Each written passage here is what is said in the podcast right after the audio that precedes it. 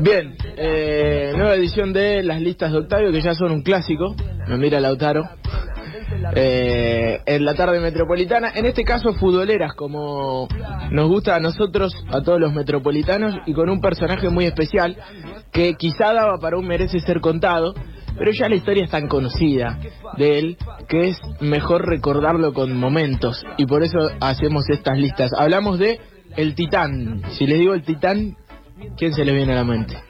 El Ancho Peuchele. No, señor. Eh, Titán que fue al gente que busca fútbol y juega jugaba de nueve. delantero. Bueno, por algo le deben decir Titán también. Claro. No, en este caso, eh, Titán, loco, optimista del gol. El 22.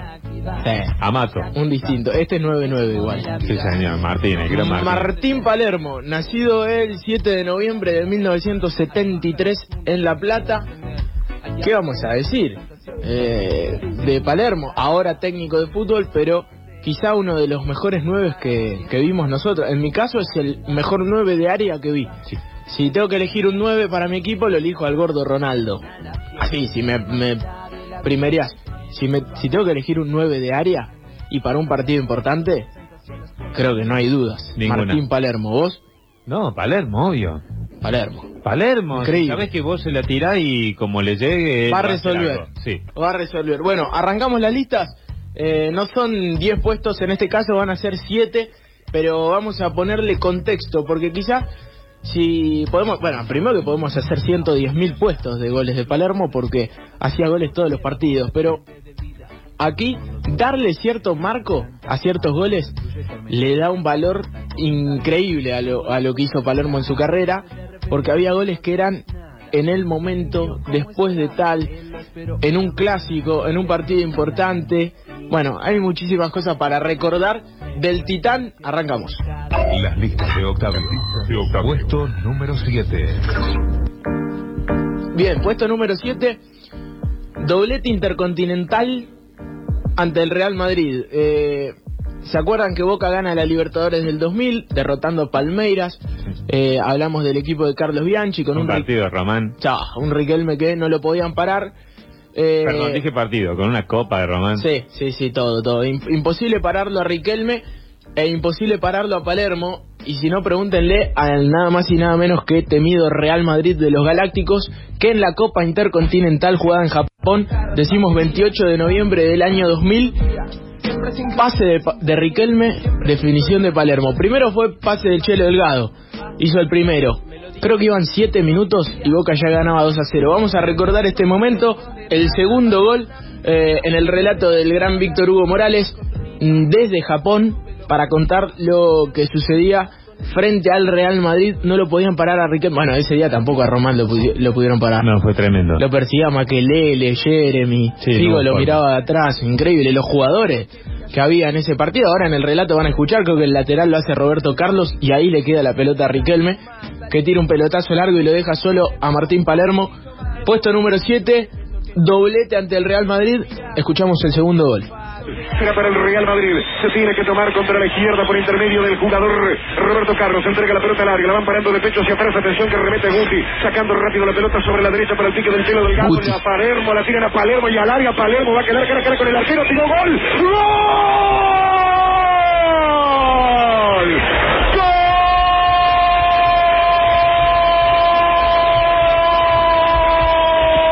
Relato de radio, más lindo todavía.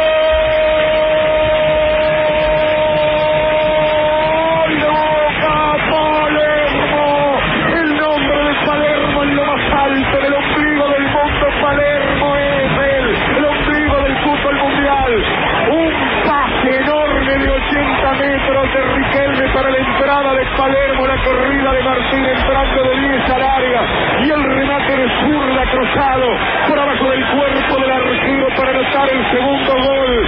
Boca lo mata el Real Madrid en el comienzo del partido, lo sorprende con un par de piñas fuertes que lo dejan tumbado al equipo merengue. Seis minutos del primer tiempo. Boca 2, Real Madrid 0. Alma, estampa de goleador de Martín Palermo para aparecer en la final de la Copa Intercontinental. Escribir su nombre y el de Boca ya en lo alto Boca 2, Real Madrid 0. ¿Por quién son estos chavales? Está ganando Boca en Tokio.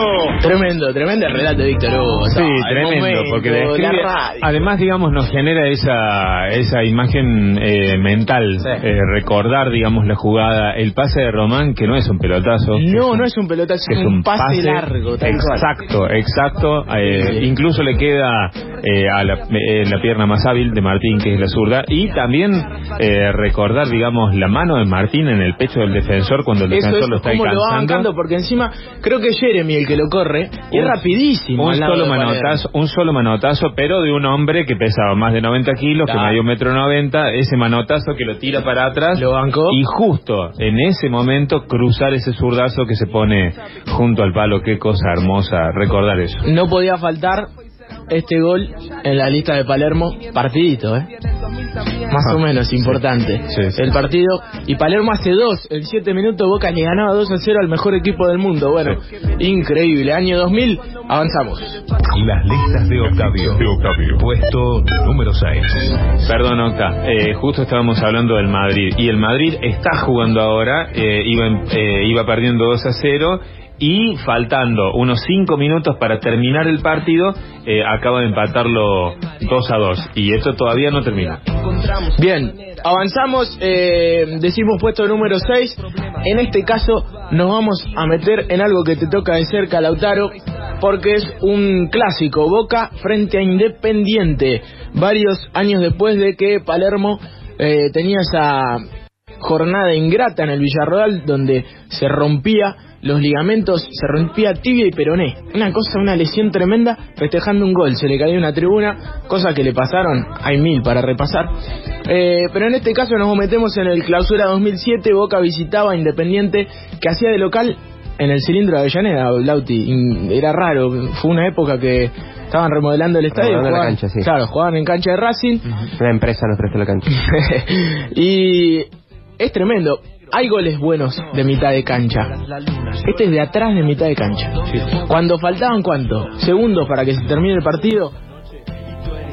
Independiente va al ataque para empatarlo, estaba 2 a 1 y Palermo cerró la cancha, cerró la cancha. Creo que Gioda va a meterse ya el arquero Ustari medio que pensaba también en el tiro libre en ir para, para adelante. Palermo recuperó la pelota solamente en mitad de cancha con el pie. En la tapa. Medio que le queda la pelota ahí y le mete un zurdazo 61 metros. Encima la cancha de Racing no es la cancha de Olimpo. No, no. Le pegó de zurda la pelota, viajó tanto. Es tremendo el gol porque aparte el alcanzapelotas le tira a Austari pensando que se va afuera. Sí. Y vamos a escuchar en el relato, si no me equivoco, es Viñolo. Viñolo se come el gol porque se piensa que la pelota se va por arriba del travesaño. Tremendo gol de Palermo, el puesto número 6 frente a Independiente. Le quedan 40 segundos. 40 segundos. Con Moreno, Denis y Montenegro. Y acá se viene Boca con Palermo desde aquí.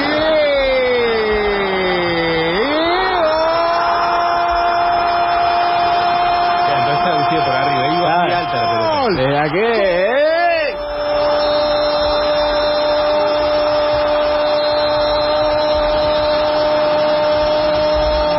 ¡Gol!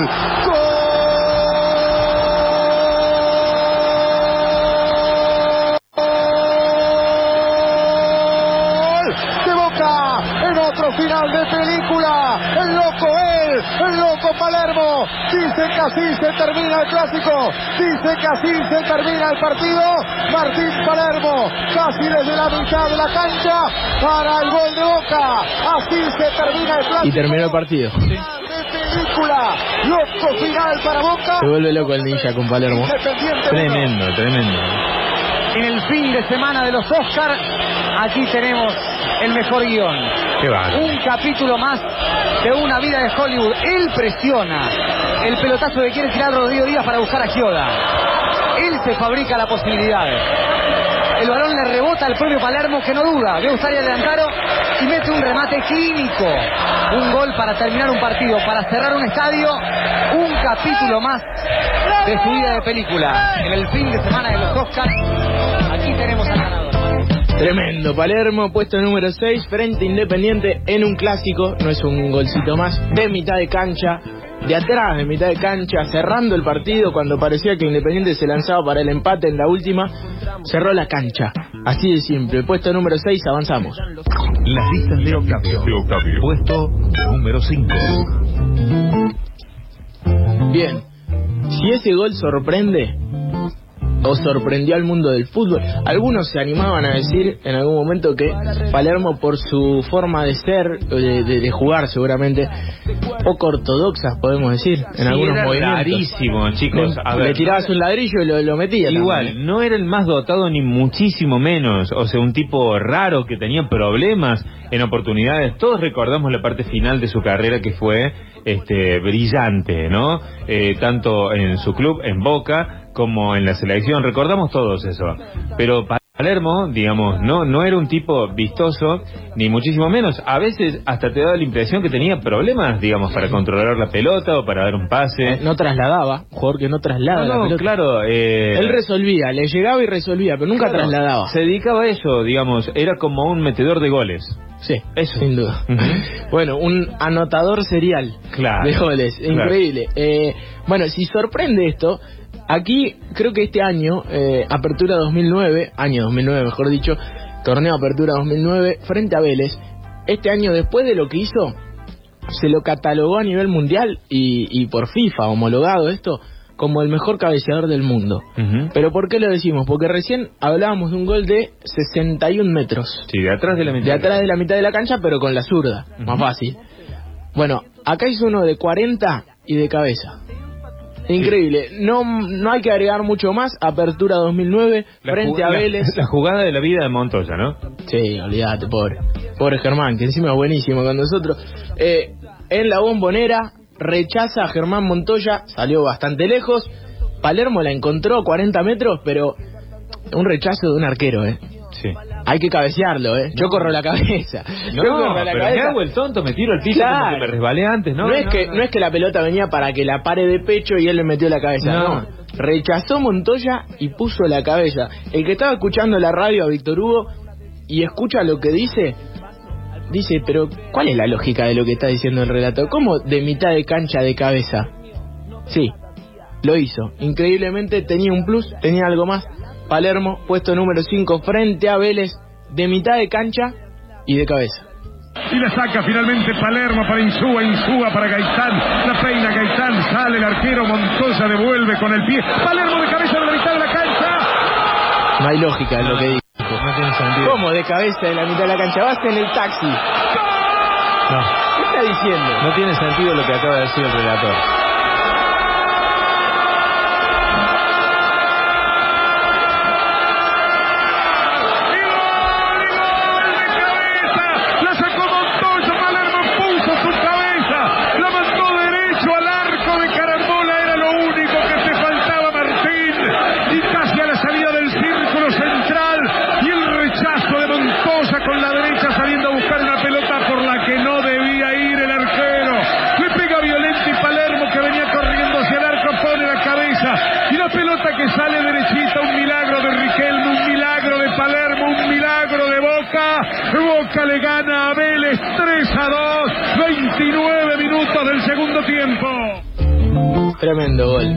Sí, podría haber ocurrido, digamos, bueno, pero ahí está lo mágico, ¿no? En la vida como jugador de fútbol de, de Palermo. Porque podría haber ocurrido que esa pelota, digamos, que no va derecho al arco, que hace un pique anterior y va tomando, digamos, un efecto hacia afuera. Podría haber sido que se, que, que se fuera al lado del palo, del lado de afuera. Podría haber ocurrido. Pero en la vida de Palermo esas cosas no pasaban. ¿Cuántas veces tenés esa jugada en tu carrera futbolística?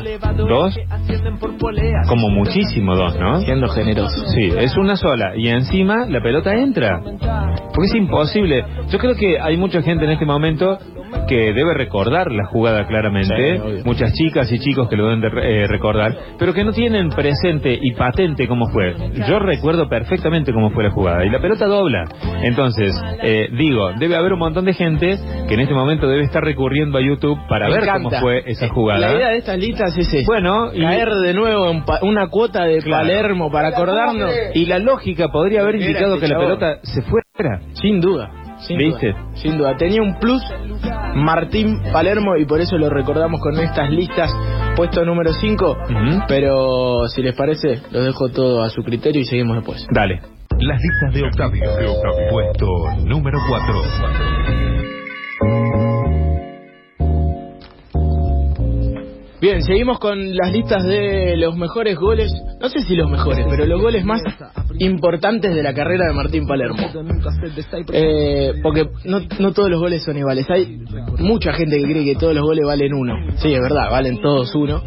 Pero hay algunos que son más importantes que otros. Si no, pregúntenle a este muchacho. Vamos al puesto. Tendríamos sí. que hacer la diferencia en que, eh, llevándolo a otro am- ámbito, digamos, que sería el del dinero, todos los goles cuestan uno, pero hay muchos que valen mucho más que eso. Es excelente. Ahí está. Palermo puesto número 4 frente a Colón. Nos vamos a ir al 13 de noviembre de 1999. Palermo ya era el 9 afianzado de Boca, había llegado de estudiantes, era el goleador del campeonato, nada más y nada menos que 20 goles en 19 partidos. ¿Ya no estaba Rubio ahí o seguía estando Rubio? Estaba, tenía como algunos mechoncines, pero, pero bueno, ya era más eh, el Palermo de Boca que el de, que el de estudiantes. Eh, era cifra récord en ese momento para la historia de los torneos cortos. 20 goles en 19 partidos, está loco. Y Boca iba, era el Boca de Bianchi que iba por el tricampeonato frente a Colón, apertura 98, esto es 13 de noviembre, después de la apertura del 98, 13 de noviembre del 2029.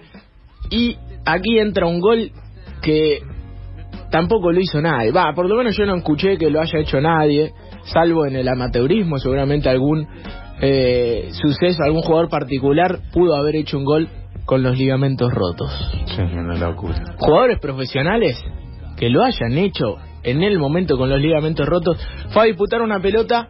Eh, en el comienzo del segundo tiempo se rompió los ligamentos, Boca se quedó sin cambios y increíblemente le quedó una pelota en el área a Palermo, que encima hace el gol para la victoria de Boca, no es que hizo el cuarto de una goleada con los ligamentos rotos, hizo el gol de la victoria, sí.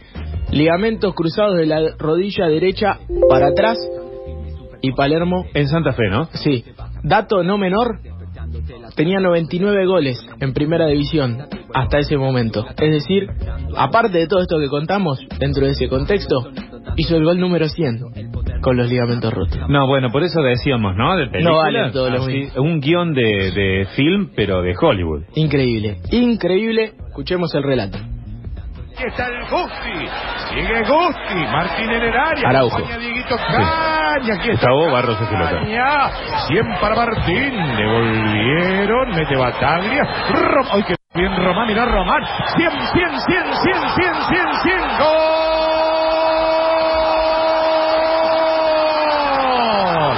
¡Gol!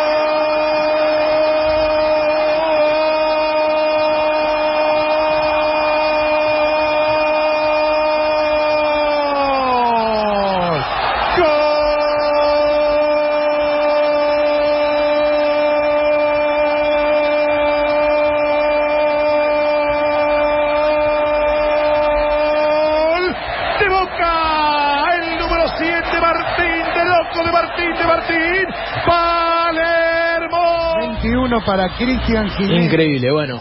Palermo, gol número 100 en primera división. Increíble. con los ligamentos rotos para ganar el partido en cancha de Colón. Bueno, todas cosas que cuando uno revisa el contexto Además, Boca en Le situación más de, valor. de, de pelear un campeonato, ¿no? estaba para el tricampeonato, ya prácticamente era campeón. Tenía que hacer ese gol. Sí. Y el número 100.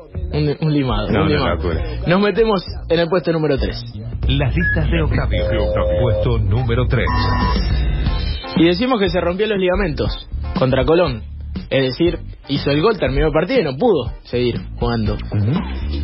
Mientras tanto, el Boca de Bianchi jugaba Copa Libertadores. Y en cuartos de final, ¿a quién le tocó? ¿Qué le tocó a Boca? Nada más y nada menos que su máximo rival. El partido de esta tarde. El Supercla- el de hoy, el de hoy es más fuerte todavía, porque esto es cuartos de final, el de hoy es, es semi, ¿no? Sí. Pero, pero sí, sin duda. El duelo más importante del año para cualquier hincha de Boca, para cualquier hincha de River, es el Superclásico en Libertadores. Si se pueden enfrentar en Libertadores, el marco es aún mayor. Vuelta en cancha de Boca, en la bombonera, y en el medio la novela de que pues llegaba a Palermo. No, no llegaba. Nadie se animaba a decir que llegaba. Hay una conferencia de prensa. Sola- solamente lo sabían Bianchi y él que iba a jugar. El resto era imposible, tan así que el Tolo Gallego, técnico de River, tiró. Si ellos ponen a Palermo, yo lo pongo a Lenzo. Francescoli. Risa general. Claro, como diciendo, vamos, me traen un muerto a ver si lo resucito. ¿No? No estaba para jugar Palermo. Sí, de hecho, incluso- no estaba para jugar. A ver, eh, no creemos en, en la mala intención de, de Gallego, ¿no? No, pero esa frase no, tranquilamente, comentario de- de- po- pero esa frase tranquilamente podría haber hablado de un jugador retirado, Y sí, porque Francescoli estaba retirado. y sí. Y, sí. Entonces, y tranquilamente se podría aparte, una rotura de ligamentos no es una lesión menor. Claramente. Bueno, lo apura Bianchi a Palermo, lo pone en cancha e increíblemente, aunque no estaba para jugar, porque en, en la misma jugada vos te das cuenta que Palermo no está al 100%, eh, en esa intervención, cuando medio cuando se da vuelta, medio que la cintura se le va para cualquier lado porque la rodilla todavía no estaba al 100. Se toma un tiempito en el área, elige el palo, 3 a 0, el la bombonera clasificación de Boca, un gol histórico para un jugador histórico que- tocado con una varita. Totalmente. Yo creo que incluso hasta los los hinchas del fútbol, porque suena medio raro, ¿no? Es decir, y a ver, yo soy hincha de Boca, o yo soy hincha de River, o soy hincha de Talleres, o soy hincha de Belgrano. Pero... Ah, Palermo hay- hay- trasciende los colores. Por eso te digo, hay algunos que somos hinchas del fútbol. Y yo creo que los hinchas del fútbol, inevitablemente, ese día lloramos un poquito con esto, con lo que hace Martín. Tremendo, tremendo lo de Palermo. Escuchamos el relato, si no me equivoco, es de Fantino, un hincha de boca, relatando en ese momento para Mitre. Relato radial de el gol de Palermo River. Suelta para Riquelme. Le quedan 10 segundos al partido, 2 a 0, está ganando. 10 segundos quedaban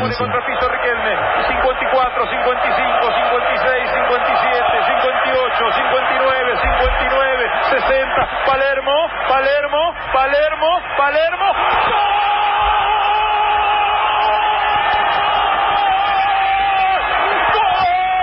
No se puede. ¡Dale gol, Tito! ¡Dale gol, Tito! ¡Dale vos, por favor! ¡Dale gol! ¡Dale gol, Tito! ¡Dale gol! ¡Nos vacunó Palermo! ¡Dale gol, Tito! ¡Dale gol! Pidiéndole a Leto que continúe. Claro, que, que comente. Y Boca le gana 3 a 0 y lo elimina de la Copa Libertadores. Bueno, Fantino y, y su poca capacidad para esconder que es hincha de boca, ¿no? Sí, no, Ah, no, aparte era un relato partidario, absolutamente partidario en ese Totalmente. momento. El Costa Febre con River, A con mí, Boca. Fantino, en ese rol, Eh. me encanta. Es buen relato. Me gusta en ese relato. Todo En lo ese demás, estilo. Todo lo demás. bueno, eh, gol histórico de Palermo que volvía después de la lesión de ligamentos o en medio de la lesión, algunos se animan a decir, porque no estaba para jugar No. y entró. Y como siempre en la historia de este jugador, frutilla del poste. No solamente lo de él, ¿no? Sino también la lectura de su director técnico en ese momento. La lectura de Bianchi, un tipo totalmente distinto también, totalmente distinto, que imaginamos nosotros, nunca lo vamos a saber, pero imaginamos nosotros que después de una charla, que debe haber sido privada, íntima, eh, decide incluirlo, ¿no? Sí, sí, sí. Para que pase esto. Alguna vez Palermo dijo, los únicos que sabíamos que iba a jugar éramos Bianchi y yo. Sí, para sí. que pase esto, esto que ocurrió y que fue increíble. Yo creo que el golpe más duro eh, de Boca hacia River, este gol de Martín Palermo, hasta que ocurrió lo de diciembre ahora, Sí, sí, ¿no? sin duda. Claramente. Avanzamos. Las listas de Octavio. Puesto número 2. Bueno, puesto número 2 y ya todos creo que se van a empezar a imaginar para dónde va esto. Yo soy hincha de la selección. Hay gente que dice, no, la selección, qué sé yo. Yo soy hincha de la selección en cualquier partido. Quiero que jueguen los mejores. Eh, en la selección argentina. Aquí es cuando Palermo me toca más de cerca a mí, aparte, porque yo no soy hincha de boca. Y aquí digo, qué increíble este muchacho. Aquí te das cuenta que tiene algo especial, que tiene algo distinto. Todos se acordarán de aquella Copa América del año 99 en la que Palermo es convocado por Bielsa para jugar en la selección argentina y se da el gusto otra cosa que se dieron pocos, el gusto de errar tres penales en un mismo partido. Sí, que no es un gusto, ¿no? ¿Eh? Una pena, pero suma, Sí, no, digamos, a la historia de alguien absolutamente distinto. Distinto, distinto, absolutamente. Erró los tres penales, los quiso patear en los tres, los pidió y los cerró. Increíblemente parecía que la etapa Palermo y selección argentina o ese romanticismo, que la selección no era para él, básicamente. No era para él, no era para Palermo, pero en el 2009 Argentina estaba muy mal eh, en las eliminatorias. Diego era el técnico de la selección argentina, Diego uno de los técnicos que más jugadores probó en la selección argentina eh, en su en su momento, en su mandato como técnico de la selección, lo puso al Pulga Rodríguez, lo puso al Chino Berté y lo puso a Palermo. Y todos le decían, o muchos le decían, mirá que vas a poner a Palermo después de los penales, Palermo no está hecho para la selección. A cualquier otro jugador eh, le hubiera hecho una marca que hubiera sido básicamente una cruz, ¿no? Chau. Y aparte el plus de que te- el manto sagrado, Diego Armando, te dijo, vos sos delantero, vos vas a jugar, no, pero digo, vos vas a jugar. Y en el momento que parecía todo diluvio, todo tristeza, frente a Perú, Argentina se quedaba afuera del Mundial de Sudáfrica 2010. Sí. Eh, estamos hablando de octubre del 99, eliminatorias. Ese partido, después quedaba un partido con Uruguay, también muy recordado, el famoso eh, La tenés adentro y demás, que la hacían de Diego. Sí. Pero antes jugábamos con Perú. Y Perú lo empata sobre la hora, Sí. increíblemente. Y ahí entra en acción nuestro personaje preferido del día de hoy, Martín Palermo. Increíblemente, tocado con una varita, estaba en el lugar, era offside, ¿qué me importa? Ya está. Medio paso. Vamos al mundial. Y ahí Diego metió saltito en la lluvia, todo. Pero increíble. Sí, sí, sí. Increíble momento. Gol agónico. Bajo un diluvio en el monumental Palermo. También con la selección lo podía todo. Pegar Insúa desde la derecha. ¿Qué sé yo? Quien entró un morocho para allá, viene el centro. La pelota le va a quedar. Ahí está Di María del área. Se abrió. Mete el centro. La peinaron. Llega Insúa. Pégale. Tiró. Rebote. Palermo. ¡Gol! Palermo. ¡Gol! Palermo. ¡Gol! No. Imposible. Argentino. Palermo, Además no se veía. No, Palermo. ¿qué hacía ahí? A los 47 En el segundo palo. minutos. Palermo, Palermo pone a la Argentina con esperanza. Palermo lo pone en vilo. Palermo, el genio del área. Palermo volvió algún día con la camiseta argentina. El de las cosas raras. El extraño Palermo. El loco Palermo. El querido Palermo. El genio del área Palermo. En un buscapié Insúa. Desde la derecha dentro del área.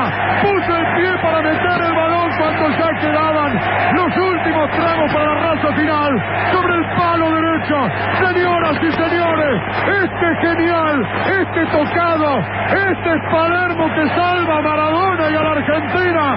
Martín Palermo. En el día soñado. Ese día como aquel de la cancha de boca que jamás se olvidará. Apareció Palermo, señores, para definir el partido. Señoras y señores, gana la Argentina. ¡Uy, travesaño de ellos! Travesaño de ellos. Increíble ese partido. Sí. Le pegó un chabón de mitad de cancha ahí. Imagínate si entraba esa pelota. Bueno, pegó en el travesaño, No, no, zafamos. no había forma que entrara porque no. Palermo había hecho el gol. Sí, sí, sí. Se le pegó de mitad de cancha y pegó en el travesaño. Sí. Nadie se acuerda de eso porque estábamos todos, claro, abrazándonos, llorando, Casi no entendíamos el nada. relator también, ¿no? Obvio, obvio, pero Klopp porque estaba en la cancha, no le quedaba otra que mirar el partido, pero nosotros estábamos abrazándonos. Sí. Bueno, eh, increíble. Palermo, puesto número 2 en la selección argentina y la clasificación para el equipo de Diego. Y las listas de Octavio. De Octavio. Puesto número uno. Bien, y si le faltaba algo a Palermo, ¿qué era? Jugar un mundial. Bueno, acá quiero decir una Sí, cosa. dale. No me metí en toda la lista. Es cierto. Eh, voy a decir, yo no lo banqué nunca. Me pareció, como te dije en el audio, que era un burro. Sí. que Era un goleador, sí, sí, sí. Sí, pero un burro. Pero Burro, sí. acá, ese día, el día del puesto número uno, dije chao. Te diste por vencido. Seguí por vencido, Sí. hasta me cayó una lágrima. Con tu teoría. Y dije, qué maestro este guaso. Cuando vimos incluso a la, a la mamá y a su familia llorando. Eso me emocionó. Eso mucho. te mata, ¿no? Sí, para mí Burro, un tipo que mete un gol de 61 metros de zurda a, a 10 segundos que termine el partido en cancha independiente es imposible. Pero sí por co- poco ortodoxo, te puede parecer que eh, no tiene los movimientos típicos de un jugador de fútbol profesional, pero Burro jamás. Para mí el tipo tenía un plus y por eso lo demuestra con los más de 200 goles que hizo. Eh, decimos que le faltaba algo, era jugar un mundial. Y le tocó. ¿Con quién? Con Diego Armando, que a cómo no lo va a llevar después del gol que hizo, si más lo, lo metió por la ventana. Y lo llevó, le tocaba el tercer partido, una selección que venía bastante bien en ese mundial, le había ganado a Nigeria, le había ganado a Corea del Sur. Y Palermo no tenía minutos. Sin embargo, en el tercer partido, cuando Argentina ya estaba clasificada a los octavos de final. Diego le hizo señal al Tata Brown y le dijo, Martín, vamos con el Titán.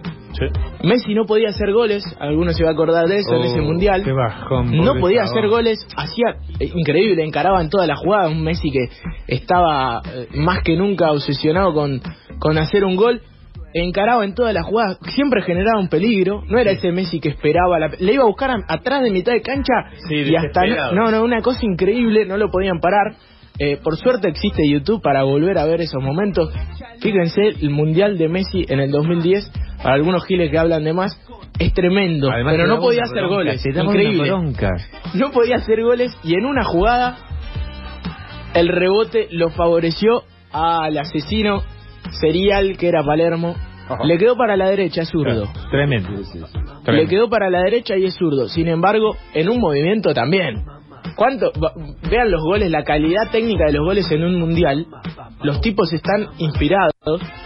La calidad técnica de los goles en un mundial son espectaculares. Están al 100. Están al 100 los tipos. Es el momento de inspiración máxima, de más presión. Eh, defendés la camiseta De más de presión tu y de país más precisión. y de precisión, todo. Aparte juegan los mejores. Bueno, el gol de Palermo con pierna derecha, lo ves y decís, qué gol feo. Pero ¿sabés qué pasa? Lo hizo él. Con la pierna derecha, le quedó medio alta la pelota, puso la gamba así, medio despatarrado, como decíamos, poco ortodoxo, alguno dirá burro, pero la pelota entró y encima lo hizo él. ¿Cuántos minutos tuvo? 15 minutos en cancha, a los 4 ya había convertido Palermo frente a Grecia para cerrar la fase de grupos el equipo de Maradona y encima para cerrar con el relato de Víctor Hugo Morales en Sudáfrica, el segundo gol de la Argentina en la derecha de Palermo. Pastores, Pastores, finísimos jugadores.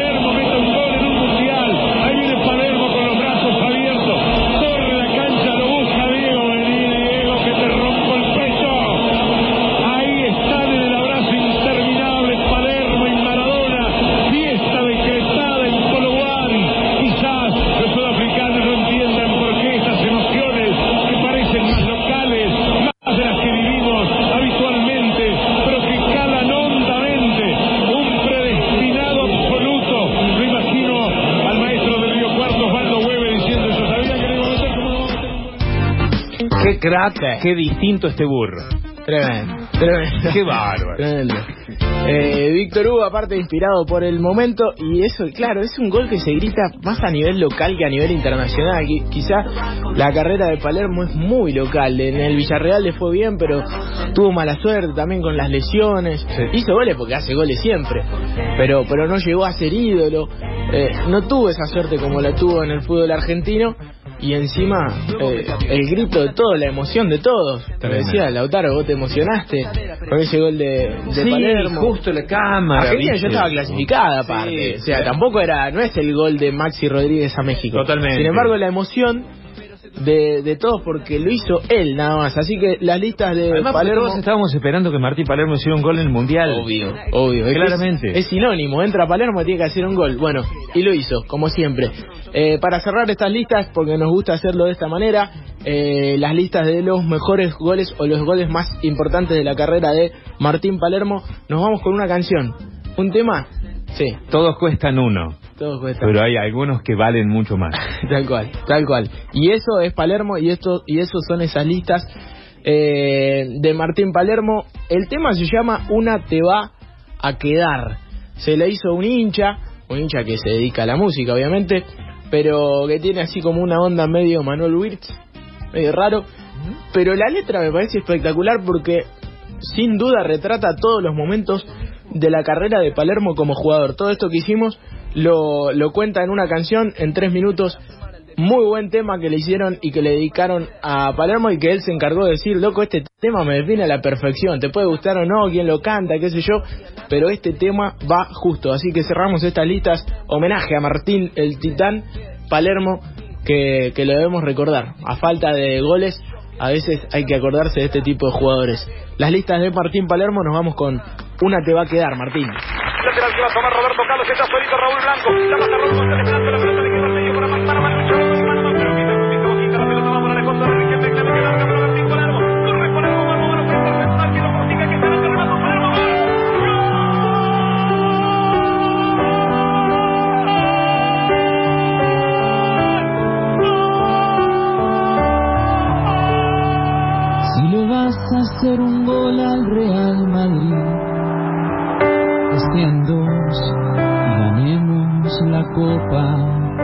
Si vas a hacer cien en primera, el cien sea con una pierna rota.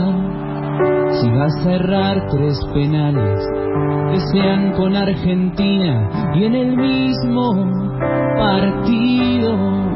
Pero no te quedes con las ganas de meter otro pegándole con los dos pies.